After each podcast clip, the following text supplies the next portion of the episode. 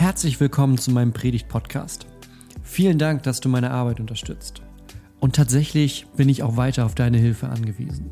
Wenn du magst, teil die Predigten mit deinen Freunden, teil meine YouTube-Videos mit Leuten auf Facebook, auf Twitter oder wo du sonst so unterwegs bist. Denn damit verbreiten wir die rettende Botschaft von Jesus Christus. Weitere Informationen findest du auf www.pastorgonner.de. Endlich sind wir mal wieder alle zusammen hier vor Ort in, ja, mit angucken tatsächlich, mit allem drum und dran. Wir haben ja lange, lange unsere Sachen wie viele andere Gemeinden auch online gemacht. Ich muss mich mal ein bisschen umstellen, glaube ich.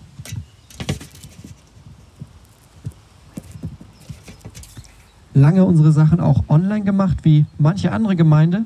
Aber es ist jetzt wieder an der Zeit, dass wir wie heute zusammenkommen. Dass wir nicht nur Gemeinschaft mit Entfernung sind, sondern dass wir auch Gemeinschaft vor Ort sind.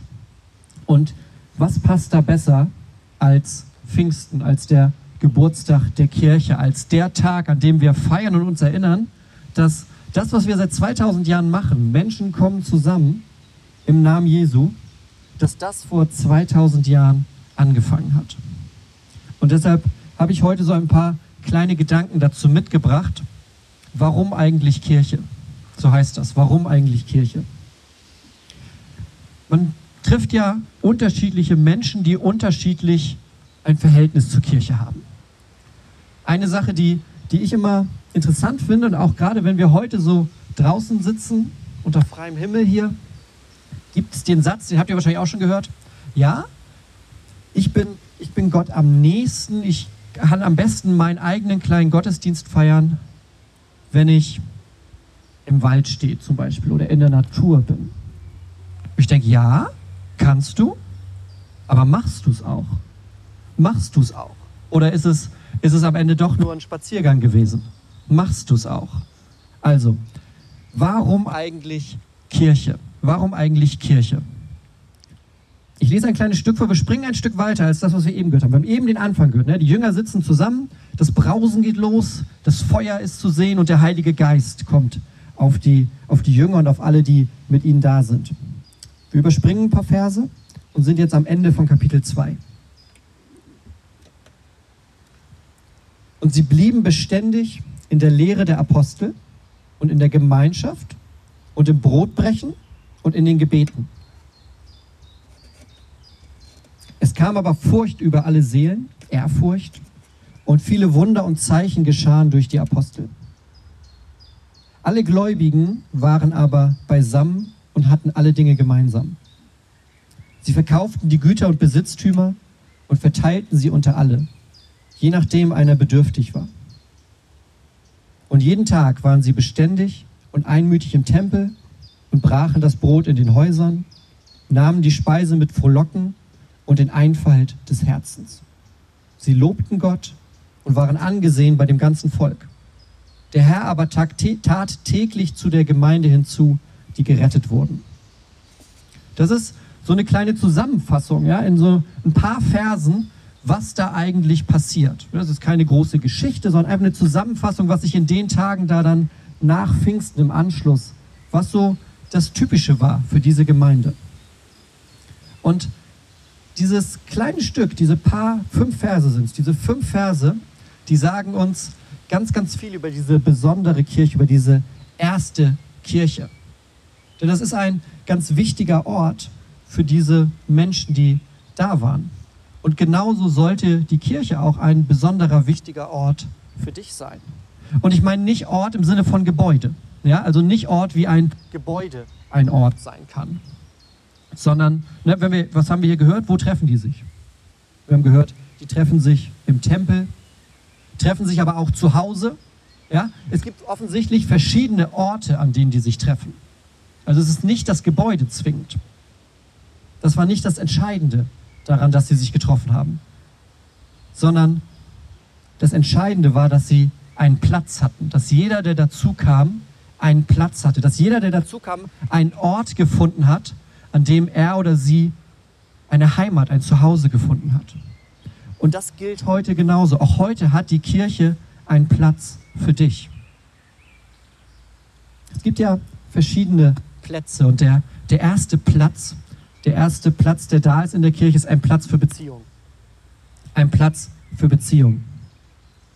Ich glaube, die erste Kirche, wenn wir das hier so hören, die war miteinander in einer Beziehung, wie es das damals noch nicht so gab. Die haben ihre Zeit miteinander verbracht. Die haben zusammen gegessen, zusammen gebetet, haben Abendmahl gefeiert, haben sich getroffen, haben gesungen, Zeit miteinander verbracht.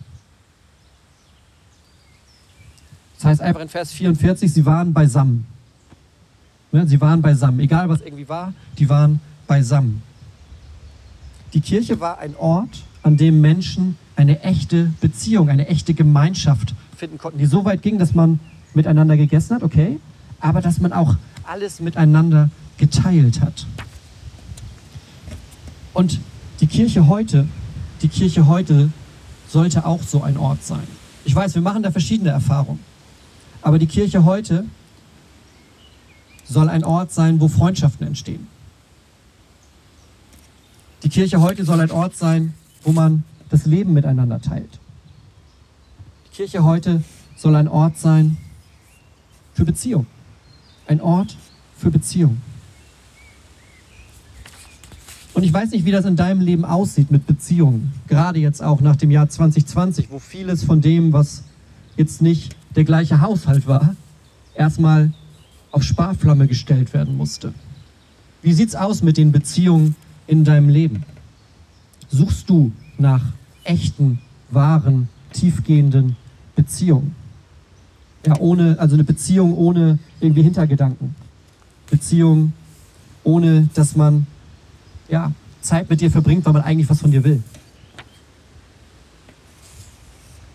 Die Kirche ist ein Ort für solche Beziehungen. Weil Menschen hier zusammenkommen, nicht weil sie selber etwas wollen, sondern weil sie selber etwas geben. Weil wir nicht herkommen für uns, also schon auch, aber es dreht sich nicht um uns am Ende des Tages, sondern am Ende des Tages dreht es sich um Gott, der uns alle gleichermaßen beschenken möchte, der uns alle gleichermaßen mit den gleichen liebenden Augen eines Vaters sieht. Vor Gott sind wir, die wir heute Morgen sitzen, alle gleich. Egal ob Konfirmand, Kind, Erwachsen, Pastor, schon seit 70 Jahren in der Kirche oder vielleicht gerade neu dazugekommen. Gott schaut in unsere Herzen und schaut unser Herz an, was da los ist. Und er sieht das, was wir Menschen ganz oft übersehen oder was wir auch vor anderen Menschen manchmal erfolgreich verstecken. Gott sieht das, was wirklich da ist.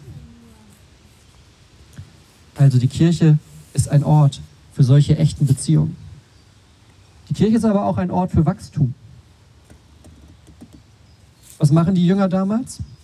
Sie bleiben in der Lehre der Apostel. So heißt das da.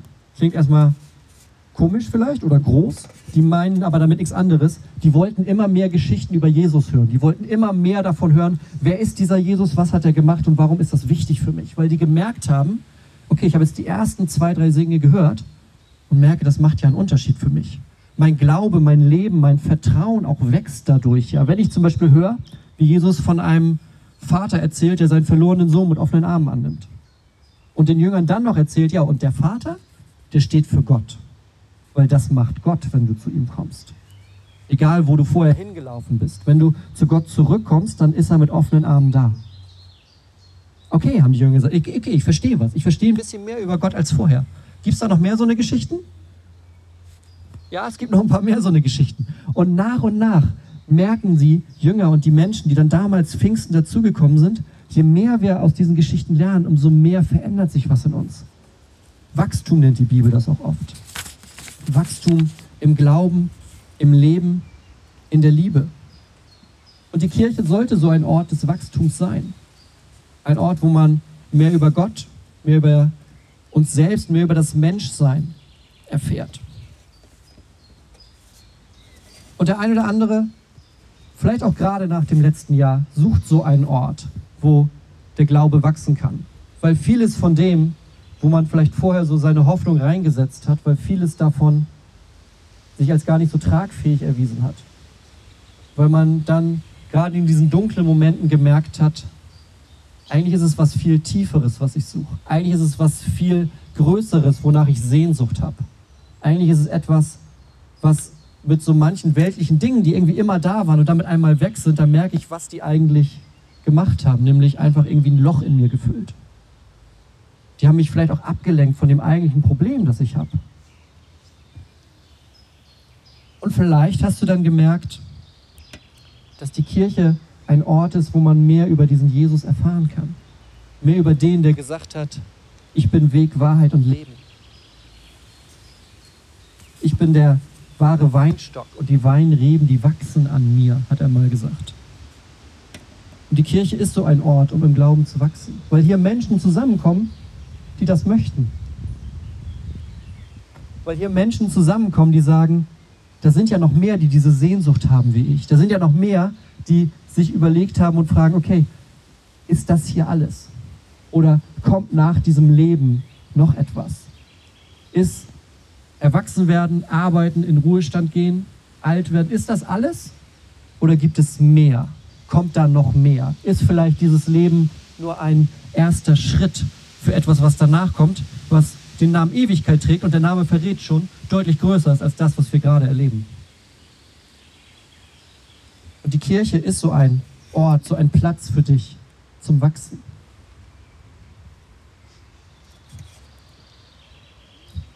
Die Jünger haben damals aber auch gemerkt, dass die Kirche ein Ort ist, der Sinn gibt. Ich glaube, keine Frage ist so aktuell, gerade in Ländern, die nicht die täglichen Fragen haben, okay, werde ich heute satt, werde ich morgen satt, haben meine Kinder ein Dach über dem Kopf. Wenn wir die Fragen geklärt haben, dann kommt ganz schnell die Frage, was ist eigentlich der Sinn von dem Ganzen? Was ist der Sinn von meinem Leben? Was ist der Sinn davon, dass es so ist, wie es ist gerade? Und die Jünger haben damals gemerkt, dass sie in dieser Gemeinschaft, in der Kirche Sinn finden. Und wir haben schon gehört, die waren beisammen, hatten auch alle Dinge gemeinsam, verkauften auch Güter und Besitz und verteilten sie unter alle, je nachdem, wie bedürftig sie waren. Die haben miteinander geteilt, was sie hatten. Und das ist nicht nur gemeint auf naja, man bringt halt was zum Buffet mit oder so. Ja, das haben die wahrscheinlich auch gemacht. Ne? Schönes Kirchenbuffet. Also ich habe manchmal das Gefühl, die Kirche hat das Buffet erfunden, weil jeder bringt irgendwie was mit. Das auch. Aber es ist noch mehr als das. Die waren bereit, Dinge zu verkaufen, weil sie gesehen haben, der, der neben mir sitzt, gerade, der, mit dem ich gestern Abend gebetet habe, der, der mir vorgestern erzählt hat, was im Leben gerade los ist, der hat nicht nur diese Not, sondern auch noch eine andere, richtige, feste Not zum Anfassen. Der hat vielleicht kein Dach über dem Kopf. Oder Hunger. Oder, um das vielleicht mehr in die heutige Zeit zu übertragen, das Konto ist am 20. halt leer.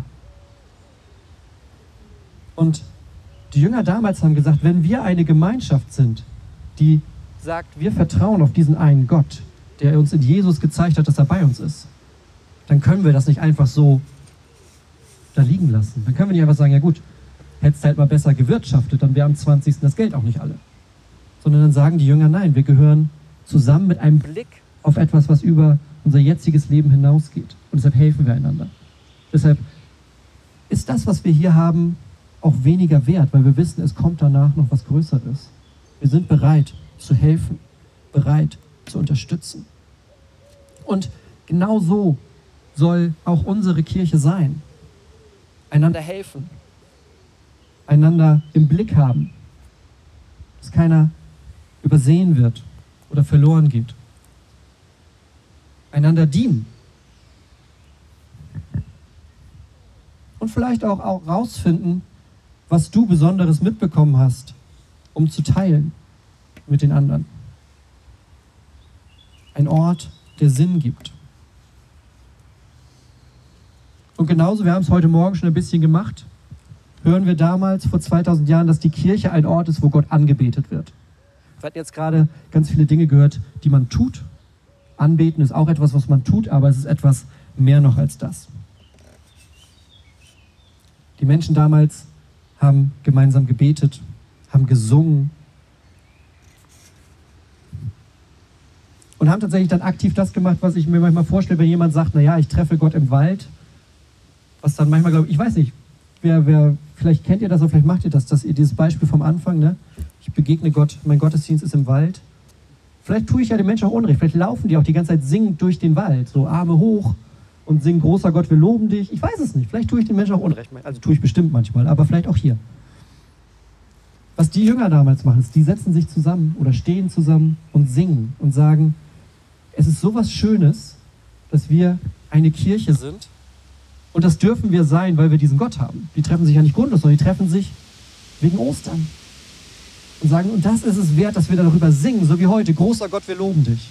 Großer Gott, wir loben dich, dass heute die Sonne scheint nach gestern. Großer Gott, wir loben dich, dass wir heute hier an Pfingsten zusammensitzen können.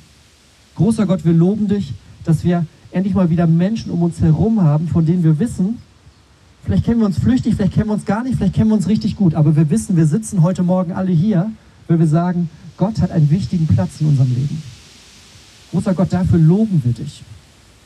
Und die Kirche ist ein Ort genau dafür.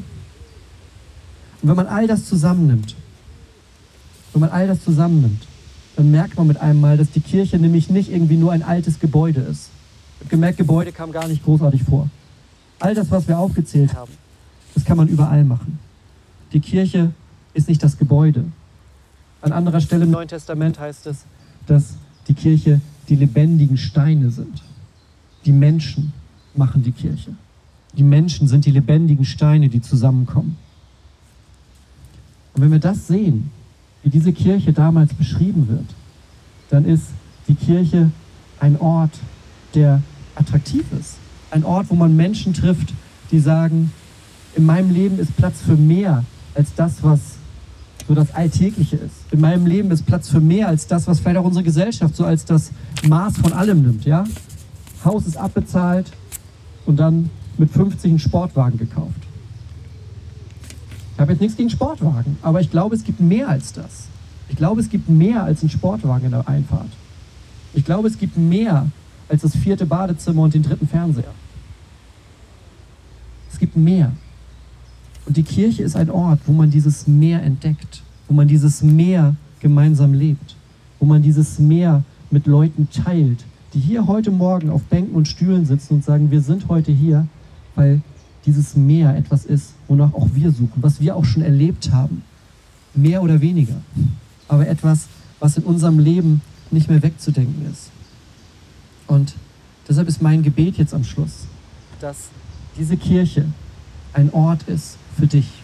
Ein Ort, an dem du den Platz findest, nach dem du suchst und an dem du merkst, hier bin ich zu Hause. Hier ist der Ort, den Gott für mich vorbereitet hat. Lass uns beten. Gott, wir danken dir an diesem Morgen, dass du einen Platz für uns vorbereitet hast dass du einen Platz für uns hast in deiner Kirche. Wie auch immer die aussehen mag. Aber du hast einen Platz für uns, an den wir kommen können. Und dort sind Menschen, die sich freuen, uns zu sehen. Dort sind Menschen, die sagen, genau du hast hier noch gefehlt. Genau du bist jemand, in den Gott etwas hineingelegt hat. Eine Freude, ein Talent, etwas, was man manchmal gar nicht in Worte fassen kann, was aber den Raum erfüllt, wenn du da bist. Und dafür danken wir für jeden Einzelnen, der heute Morgen hier ist, in dieser Kirche unter freiem Himmel, weil die Kirche nicht das Gebäude ist, sondern die Menschen. Und Gott, wir bitten dich, erfüll uns alle, uns Menschen heute an Pfingsten mit deinem Heiligen Geist, damit wir immer weiter diese großartige Kirche mit dir leben können. Im Namen Jesu. Amen.